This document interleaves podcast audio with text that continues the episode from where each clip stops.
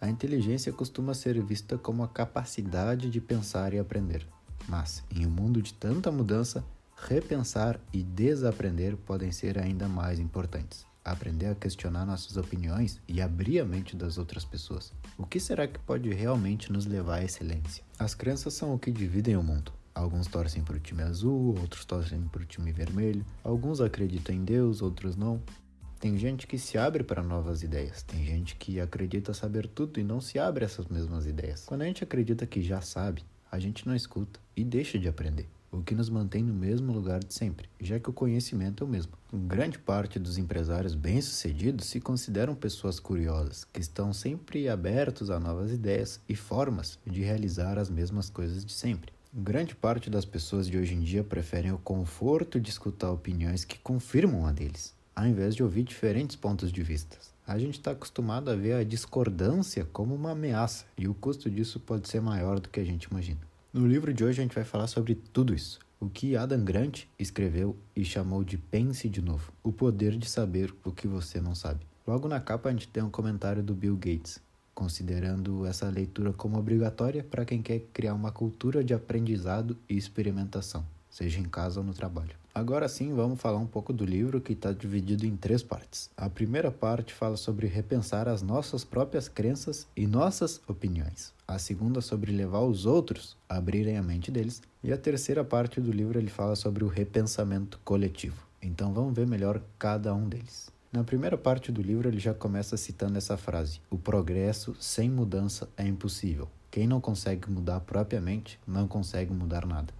A gente tem um talento sobrenatural para perceber quando os outros precisam rever os conceitos que têm e a forma como eles julgam tudo antes mesmo de acontecer. Agora, quando se trata de nós mesmos, a gente tem um grande problema em perceber isso e a gente prefere sentir que a gente está certo do que realmente estar certo. Adam nos traz um estudo. Enquanto falamos e pensamos, a gente passa a ter três profissões diferentes. A gente é pastor, a gente é advogado e a gente também se torna político. A gente começa como pastores, compartilhando nossa visão e dizendo a todos no que a gente acredita. Depois a gente passa ao papel de advogado, quando a gente usa bons argumentos para defender a nossa ideia. E por último, a gente é político. A gente tenta aumentar o número de pessoas que concordam com a nossa ideia. O problema de tudo isso é que em nenhum momento a gente para para pensar: será mesmo que eu tô certo? A gente quase nunca duvida da nossa verdade, e é importante parar de querer influenciar os outros e se perguntar de novo: será mesmo que isso está certo? Agora vamos ver outro tipo de olhar, outro tipo de profissão, que ele chama de modo cientista. O cientista é um cara que observa? Sim. É um cara que procura informações novas? Sim. É um cara que deixa as opiniões dele de lado e se baseia nos resultados?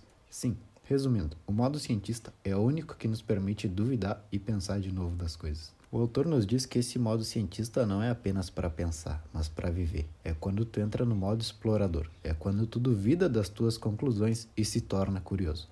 O pensamento científico prefere a humildade ao orgulho e a dúvida à certeza. O que acontece é que não existe um meio termo. Ou tu aceita que não sabe, ou tu acredita que sabe e acaba se tornando confiante demais, o que te impede de novas descobertas. E isso é bom de tu mesmo se perguntar e se questionar. Será mesmo que tu está duvidando do que tu sabe? No livro a gente tem o exemplo do cara da BlackBerry, o telefone que dominava o mercado e não queria colocar uma tela touch nos seus aparelhos. Pensa comigo, o que podia ter acontecido se o dono daquela empresa tivesse se questionado e pensado: será que isso funciona? Ele não fez isso. Ele foi até o final com a ideia convicta de que as teclas são muito melhores. E hoje essa empresa quase nem existe mais. Uma empresa que era bilionária simplesmente desapareceu. Por outro lado, um cara chamado Steve Jobs, que inclusive tinha um BlackBerry e usava ele, pensou em fazer aquele mesmo celular, só que sem teclas, de um jeito diferente, e deu certo. Lembra a frase que a gente falou no início? Sem mudanças não existe progresso, e o modo cientista pode te ajudar com isso. O autor nos mostra as quatro frases mais comuns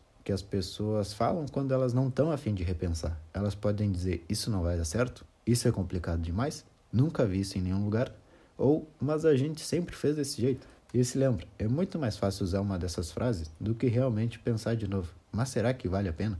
Para o cara da BlackBerry não valeu a pena, mas seria muito interessante se ele tivesse tentado fazer diferente. Charles Darwin disse uma vez: é mais comum a ignorância produzir confiança do que o conhecimento. Fizeram um experimento na América com os maiores gestores que ocupam os cargos atualmente. Primeiro, eles fizeram perguntas sobre o quão bom e diferente eles se consideravam. Depois aplicaram um teste com perguntas e questões reais sobre o trabalho deles. O resultado foi como esperado. Todos, exatamente todos eles, se classificaram com conhecimento superior ao que realmente tinham. Sou muito bom, vou tirar dessa. Na pior das hipóteses, um 9. Daí chegou o resultado e o cara tirou 5,5. O melhor de tudo isso é que em países subdesenvolvidos, a diferença entre quanto o cara achou que ia tirar e quanto ele realmente tirou eram as maiores. Então vamos pegar o Canadá, por exemplo. Eles diziam, ah, acho que eu vou tirar um 8 e tiravam 7. Mas o brasileiro, o venezuelano, não, eles diziam, ah, eu vou tirar 10 e acabavam tirando 4 ou 5. Todos nós temos esses pontos cegos, mas é difícil de perceber. Existem muitas perguntas que a gente não sabe a resposta, mas se te perguntarem, tu vai dizer que sabe. Por exemplo, se eu te perguntar, tu sabe a história do Walt Disney? Provavelmente tu vai me dizer que sim, mas tu sabe o que ele fazia antes de ter desenhado o Mickey Mouse? Provavelmente não. Todos nós fingimos saber e acabamos não sabendo nada. O autor nos traz essa frase de um cara que disse: Eu tenho um diploma de Harvard e sempre que eu tô errado, eu vejo que o mundo não tem sentido. Claro, tu se formou em Harvard, mas não quer dizer que tu sabe tudo sobre todas as coisas do mundo. E é isso que nos falta. Vamos ver a segunda parte do livro, o repensamento interpessoal. Como a gente pode abrir a mente das outras pessoas. O primeiro passo que ele nos dá para isso é encontrar um denominador comum. O que quer dizer isso? Quer dizer que quanto mais tu discordar e dar a tua opinião, menos o outro vai te ouvir. Começa sempre falando no ponto em que os dois concordam. Imagina uma dança, dois parceiros aleatórios com passos diferentes. Se tu puxar a pessoa para fazer do teu jeito, ela vai resistir e querer do jeito dela. Normal. Mas agora, se tu entrar na onda dos passos dessa pessoa de propósito, ela vai começar a confiar em ti, entrar em harmonia contigo, desse jeito depois. É mais natural quando tu for dar o teu próprio passo. Tenta fugir dessa situação de ataque e defesa. Esse é o momento em que as pessoas se blindam.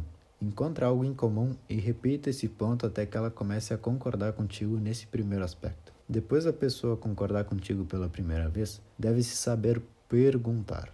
A ideia que tu tem em mente é exatamente a resposta de uma pergunta. Então faz essa pergunta para ela. Quanto mais perguntas, melhor tu entende a outra pessoa e mais ela mesma se escuta. Isso é muito importante. Então ela já concordou contigo. Ela respondeu algumas perguntas que se inclinam a teu pensamento. E agora não é hora de falar todos os argumentos do mundo, bem pelo contrário, senão ela vai voltar para aquela sensação de defesa de antes.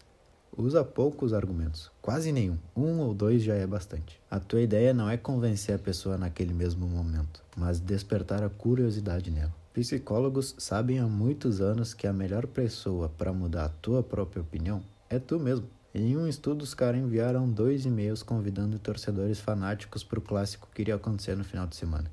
Um deles estava escrito o quão importante era para o time que os torcedores lotem os estádios e cantem alto. O outro e-mail tinha simplesmente a pergunta: Domingo tem jogo, você pretende ir? O primeiro e-mail, que foi todo bem trabalhado, dizendo a importância da torcida e tudo isso, teve 70% de aproveitamento com compras de ingresso naquele link que foi enviado.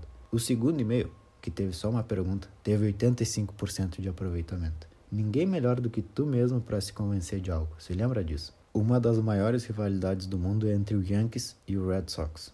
Pegaram vários torcedores e fizeram outro teste com esse pessoal criaram duas cartas. A primeira carta começava dizendo: Desde pequeno, meu pai me levava ao estádio dos Yankees.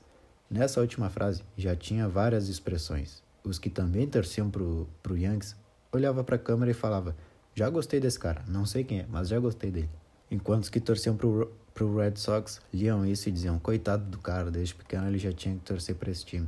E com outro grupo, que também eram torcedores, eles mudaram a estratégia deram uma carta que dizia sobre o apego ao beisebol e como o esporte acompanhou a trajetória de vida deles. Jogaram quando eram criança, crescendo como adolescente dentro do esporte, tudo isso, e no final da carta o cara colocou: Por isso que eu sou do Red Sox. A experiência foi totalmente diferente. O mesmo texto, a mesma história, mas um começava com essa barreira que foi escrita pelo rival e o outro texto não. No segundo texto, os torcedores, mesmo que rivais, estavam sorrindo e comentando aquilo que liam dizendo: É verdade, concordo, lindas palavras. E no final diziam: Ah, não, o cara torce pro Red Sox, que milagre. Uma pessoa que é inteligente torcendo para esse time, eu não acredito. As pessoas não gostam de nada que os contradiz. Se tu começar com algo que incomoda eles, que no caso era a informação do time rival, a pessoa vai se fechar e não vai mais escutar o que tu tem a dizer. Agora, se tu fala sobre todos os pontos em comuns, não importa quem tu é, eles vão te ouvir. E entrando na terceira parte do livro, como a gente pode criar comunidades que estejam sempre querendo aprender mais. Tinha um cara que foi dar sua palestra no TED Talks, o evento aquele que fala sobre assuntos importantes e interessantes da atualidade. E bom, esse cara que foi lá, o Al Gore, ele sabia que não podia chegar de primeira apresentando seu ponto de vista, porque se alguns não tivessem de acordo, a palestra do cara ia por água abaixo, mesmo que os outros se identificassem e se prendessem ainda mais. Então essa é uma grande questão. Se muitas pessoas estão me ouvindo e quero que todas prestem atenção até o final, o que, que eu tenho que fazer para que ninguém se bloqueie? Ele começou a palestra mostrando diferentes pontos de vistas, mas fez com que todos chegassem ao ponto neutro que ele procurava. O início dele foi algo parecido com isso.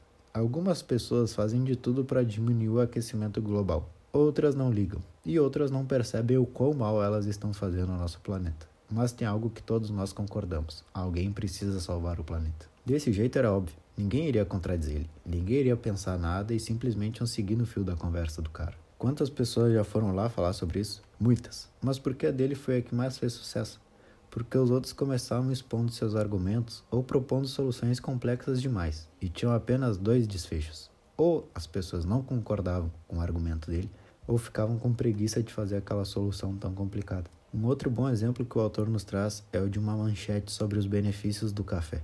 Esse artigo foi publicado por todos os jornais americanos e retiraram do mesmo lugar no mesmo dia mas tudo tinha um título diferente. A Forbes disse: foram descobertos mais índices de que o café faz bem ao cérebro. A CBS Atlanta disse: café faz mal ao cérebro. E o jornal Today falou: café prejudica o cérebro. E com esses títulos a gente percebe tudo que a gente falou hoje. Forbes, a maior parte do pessoal que lê eles são pessoas que trabalham em empresas, que estão na bolsa. É um estereotipo de pessoa que toma café. Então colocar isso com benefício gera um certo conforto ao leitor. A CBS Atlanta, uma TV que predomina pessoas com mais idade. Elas gostam de ver o que deve ser evitado. Porém, essas duas marcas estão se focando na maioria e perdendo uma minoria. O que o autor nos explica é que a gente tem que nos expressar como o The Washington Post fez. Eles falaram: Ontem a ciência dizia, faz bem tomar café. Hoje já não é bem assim. Três pontinhos. Ou seja, eles não se posicionaram. Eles conseguiram fazer com que todos quisessem ler e foram com a mente aberta para tentar entender o que mudou. Quando a gente discorda do raciocínio de alguém, a gente passa a se interessar um pouco mais quando a gente percebe que ela está aberta e se importa com o tema discutido. Olha os debates eleitorais do mundo todo, não só do Brasil. O pessoal parece aberto? Claro que não. E as pessoas que defendem eles se consideram abertos? Claro que não também. Aqui vão três verificadores para ti ao receber qualquer informação. Questione o que te foi dito ao invés de assimilar isso.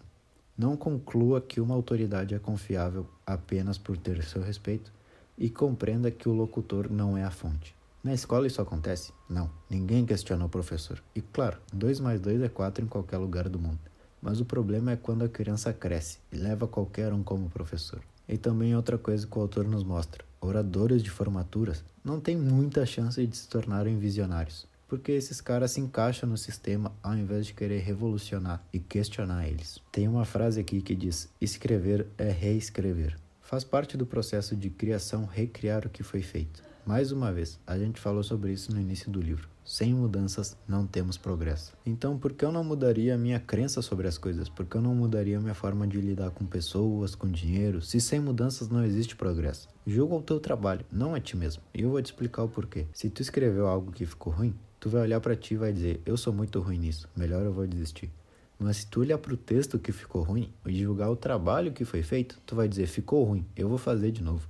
Bons professores introduzem novos pensamentos. Ótimos professores mostram novas formas de pensar. Foi assim que o autor descreveu um professor do seu filho de 6 anos, depois que viu que a criança desenhou uma borboleta perfeita. Na mesma folha estava a primeira borboleta que ele fez. Depois, a mesma borboleta, só que com mais detalhes nas asas. Depois, uma outra diferente. E assim foi até que ele chegou na borboleta perfeita. É isso que a gente tem que fazer: incentivar pessoas a repensarem as coisas. Tu sabe quantas milhões de pessoas são insatisfeitas com o trabalho, mas seguem ali por medo de reaprender ou pensar de novo ou fazer tudo desde o início? Tem noção de quantas coisas a gente deixa de lado por preguiça de reescrever ou de fazer de novo?